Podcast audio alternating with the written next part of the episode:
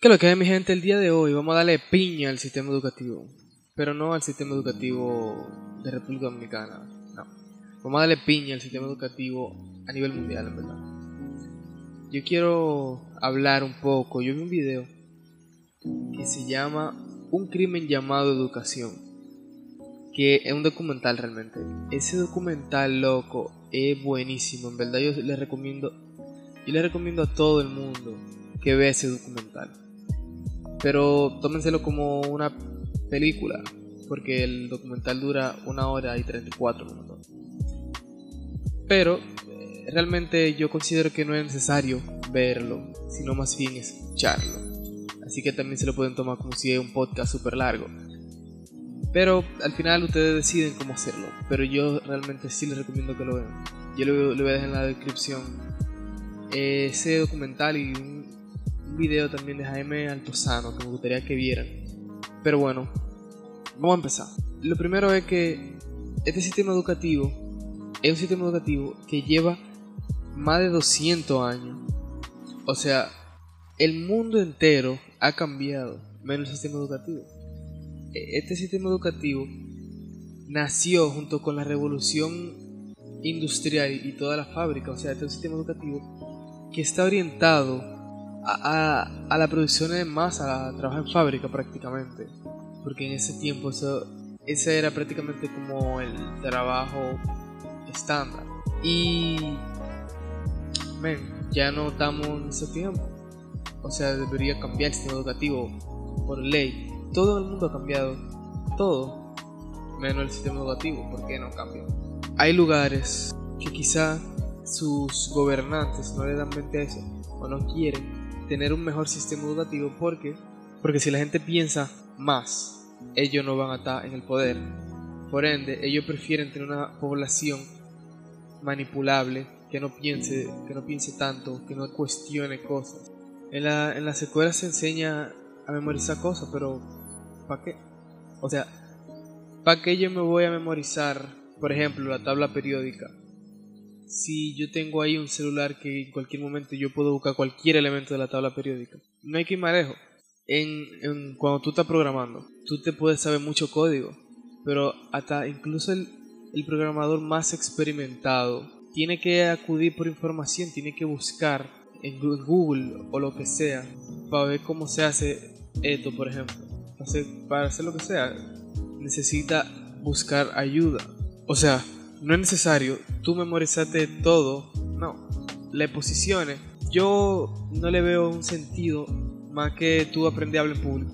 Más de eso, las posiciones para mí no sirven para nada. No sirven para nada porque todo lo que tú te aprendes, tú realmente no te lo estás aprendiendo. Tú te lo estás embotellando, como decimos nosotros los dominicanos. Tú te lo estás metiendo en el, en el caco por un ratico para tú salir de eso, porque la profesora te ponga porque el profesor o la profesora te ponga una nota buena y tú puedes pasar la materia. Esas son las exposiciones. Y no es que yo esté de acuerdo con que no se, o sea, no se memoricen cosas, porque realmente yo sí estoy de acuerdo con que hay algún hay algunos conocimientos que son sumamente importantes tú tenerlo, tú saberlo. O sea, por ejemplo, la historia de tu país, porque al final, ¿cómo es tu país ahora? eso te lo, o sea, eso es algo que se va construyendo, la historia, la historia que tuvo tu país construye cómo es la sociedad en la actualidad. Entonces, las, la, historia de tu país, eh, quizá la, fomentar la lectura, suma, la, la, matemática básica, suma, reta, dos ese tipo de cosas. Porque al final hay ese conocimiento básico. Sin ese conocimiento, luego tú no vas a poder aprender nada porque por ahí que se empieza. Por eso yo pienso que ese conocimiento es básico y realmente necesario. Imagínate tú dándole clase a un bachiller, o sea, a alguien de bachillerato, y tú le dices, vamos a sacar la, raíz cuadrada de esto, y te salte, es una raíz cuadrada.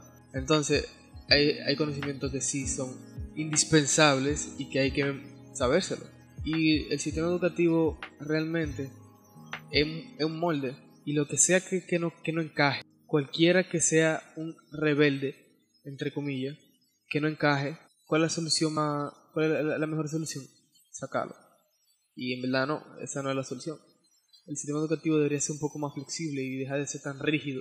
¿Y por qué en, en las escuelas no se enseñan cosas que realmente te van a servir en la vida? Porque las ecuaciones de primer y segundo grado, por ejemplo, puede ser que te ayuden, depende de la carrera que tú elijas, pero eso no es un conocimiento que tú usas día a día, depende a lo que tú te dediques en el futuro. Pero en las escuelas deberían enseñar cosas cosa básica que tú tienes que saber sobre la vida, por ejemplo, cómo pagar impuestos, eh, cómo tú llevas una cuenta de banco, una tarjeta de crédito. Y ese tipo de cosas deberían enseñarlo en las escuelas, eh, economía en general quizá no demasiada economía, porque tampoco no es que uno se vaya a dedicar a ser economista, pero un conocimiento básico de la vida, porque al final después tuve un viaje universitario, vi gente egresada de universidades, de N número de universidades, muy dura. Y al final no sabe cómo vivir la vida, o sea, no sabe, no sabe nada. Yo, yo te apuesto que hay mucha de la gente que se gradúa de cualquier carrera. Cuatro años estuve estudiando, por ejemplo, ingeniería, ingeniería civil, vamos a poner. Y al final, de cuatro años de teoría, cuando al final tú te gradúas, tú no sabes cómo hacer una casa, tú no sabes, no sabes nada, tú tienes lo, la parte teórica, pero ¿y la parte práctica? Con que yo no sé cuánto tiempo que se hace de pasantía, pero vamos a poner cuatro meses de pasantía. En cuatro meses, no sé, algo se aprende, pero debería haber más, práctica. Debería ser un complemento de teoría y práctica. Debería ser algo indispensable. Y realmente al mundo no le gustan las personas curiosas. La persona curiosa que se cuestiona todo. Yo me considero realmente una persona curiosa. Me gusta mucho, me gusta mucho cuestionarme cosas, preguntarme por qué, por qué pasa esto. Me gusta mucho en realidad. Y la gente, por lo general, no, no le gusta, no le gusta ese tipo de persona. Lo ven diferente. Y lo diferente es malo, aparentemente. Lo diferente no es malo, lo diferente da miedo. Sí, todo lo diferente da miedo pero no, pero no todo lo que da miedo es malo. Es una reacción del cuerpo, de, huida o, lucha, algo así, no recuerdo. Pero es una reacción del cuerpo. Todo lo nuevo, todo el cambio, da miedo al principio, y eso es entendible. Pero no todo lo nuevo es malo. Al contrario, la curiosidad. La curiosidad yo creo que, que es algo muy importante para el aprendizaje. Porque sin, sin curiosidad no hay aprendizaje. Sin curiosidad a ti realmente no te interesa lo que te están enseñando. Yo toda mi vida pensé que a mí no me gustaba estudiar. Toda mi vida yo viví pensando que a mí no me gustaba estudiar, no me gustaba aprender. Y realmente después, un tiempo después que yo entré a la universidad, yo me di cuenta que a mí me encanta la historia, a mí me encanta la historia y la geografía. Incluso cuando empezó la pandemia, yo para entretenerme, yo buscaba videos sobre historia, yo busqué muchos videos, busqué sobre la Segunda Guerra Mundial, la Primera Guerra Mundial, la caída del muro de Berlín. Y yo siempre estoy viendo videos sobre historia o, geografía, pero mucho más la historia. Y yo siempre pensé que a mí no me gustaba aprender, a mí no me gustaba estudiar. Incluso me lo decían en la escuela, incluso mi, mi propia familia, que no me gusta, que no me gusta estudiar y muchas veces no es así no es que no nos guste, no es que al ser humano no le guste aprender. Claro que sí, al ser humano le encanta aprender, pero le gusta aprender cosas que le interesan. Porque quizás, quizás a ti te gusta eh, construir casas, por un, por, un ejemplo. Pero a mí no tiene por qué gustarme esa vaina y si a mí no me gusta, a mí no me interesa aprender sobre eso. Yo, yo, soy, yo siento que si en, en las escuelas, por ejemplo, cuando te enseñan, por ejemplo en matemáticas, que te dan n número de, de ecuaciones que tú no sabes cómo tú, o sea, para qué te van a ser útiles en un futuro. Si, yo siento que si, te, si a los estudiantes le explicaran junto con las ecuaciones cómo se resuelven, si, si explicaran para qué sirven, para qué te podrían servir realmente, si explicaran eso, es mucho más probable que, que los estudiantes tuvieran más, estén más interesados en matemática, por ejemplo. Yo, sé, yo conozco mucha gente que le encanta la matemática. Yo tengo dos primos, de hecho, que a ellos le encanta la matemática. Yo tengo un primito que él, él a cualquier otra materia fácilmente no te le pone atención, pero matemáticas sí, porque él ama la matemática. Y, también cuando nos enseñan eh, matemáticas, física o química, que son con fórmula, nos enseñan cómo se hace, cómo se resuelve. Y cuando nos ponen un ejercicio un poco diferente, no sabemos cómo resolverlo. Y ya, y ya realmente sabemos cómo resolverlo. Tenemos el conocimiento necesario para resolverlo, pero no sabemos resolverlo porque realmente no entendemos, no entendemos ese tema. Nosotros no aprendemos la fórmula. Ah, esta fórmula es, por ejemplo, la fórmula de, no sé, no me viene ninguna fórmula a la mente, pero no aprendemos una fórmula pero no realmente no entendemos qué estamos haciendo, cómo estamos resolviendo eso. Ah, no, la fórmula dice esto, vamos a hacer. Bueno, pero así yo no entiendo, no aprendí nada. Yo no sé en otros países, pero aquí en República Dominicana, los profesores, o sea, a la educación en general, el gobierno le mete mucho fondo, pero yo siento que esos fondos están mal dirigidos en gran parte. Lo, y los maestros no cobran mal.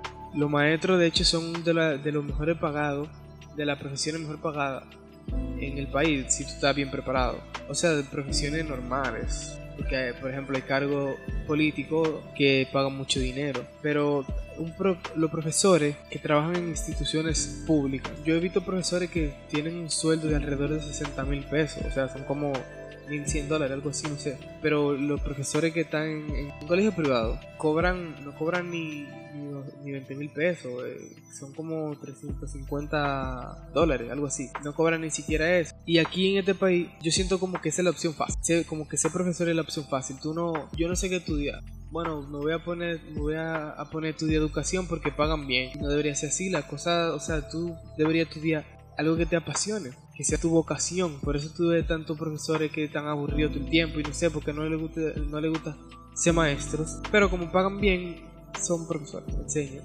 o hacen creer que enseñan.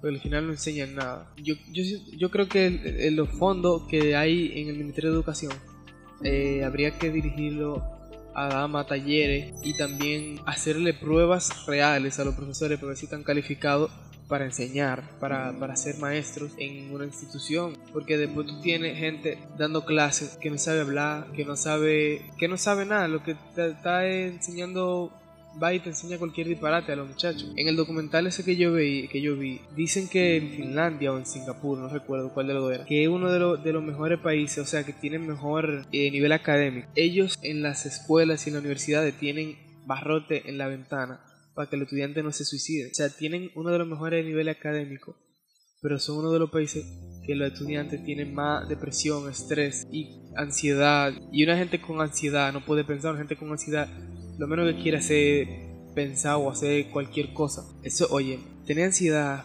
estrés, depresión, son de las peores cosas que uno puede tener. Son los peores enemigos de la productividad, realmente. Porque cuando tú estás, cuando en depresión, tú no quieres hacer nada. Cuando tú estás estresado o ansioso, no puedes hacer nada aunque quieras. Así que eso está muy fuerte.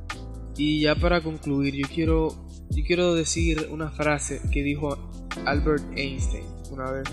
Si tú juzgas a un pez por su capacidad de volar, vivirá toda la vida pensando que es un inútil. Así que, nada, loco. Yo siento que en las escuelas, o sea, en las escuelas debería haber, no debería ser tan estandarizado, porque tuve que a todo el mundo le enseñan lo mismo, pero no todo el mundo aprende, primero no todo el mundo aprende igual y no todo el mundo le interesa lo mismo. Yo creo que debería haber, no sé, algo que motive a los estudiantes a, a, encontrar, primero a encontrar sus pasiones, porque hay mucha gente que no sabe qué le apasiona, a saber qué le gusta y, y también a desarrollar eso que le gusta eso que le encantaría. Vi sobre eso. Por ejemplo, en las escuelas, por ejemplo, eh, que sé que hay países que lo hacen, pero aquí en República Dominicana no se, no se hace eso, que, que hay como, por ejemplo, clubes, club de música, club de actuación, club de, de yo qué sé, de mecánica, ese tipo de cosas. No se ven aquí. Y a mí me hubiese encantado yo cuando yo estaba en bachillerato, yo entré en un club de lo que sea, loco, un club de actuación hubiese sido bacanísimo, loco. A mí me hubiese encantado realmente. Ese tipo de cosas para que los estudiantes se desarrollen y sientan que sí le gusta, o sea, que sí le gusta estudiar, que no se muera su, su chispa, su gana de aprender. Nada gente, muchas gracias por, por estar aquí de una vez más en su podcast favorito. Yo sé que nadie escucha este podcast, pero sé que es su podcast favorito. Chupa un huevo. Y nada, gente, nos vemos la próxima. Y recuerden, think out of the box. Piensa fuera de la caja. Adiós.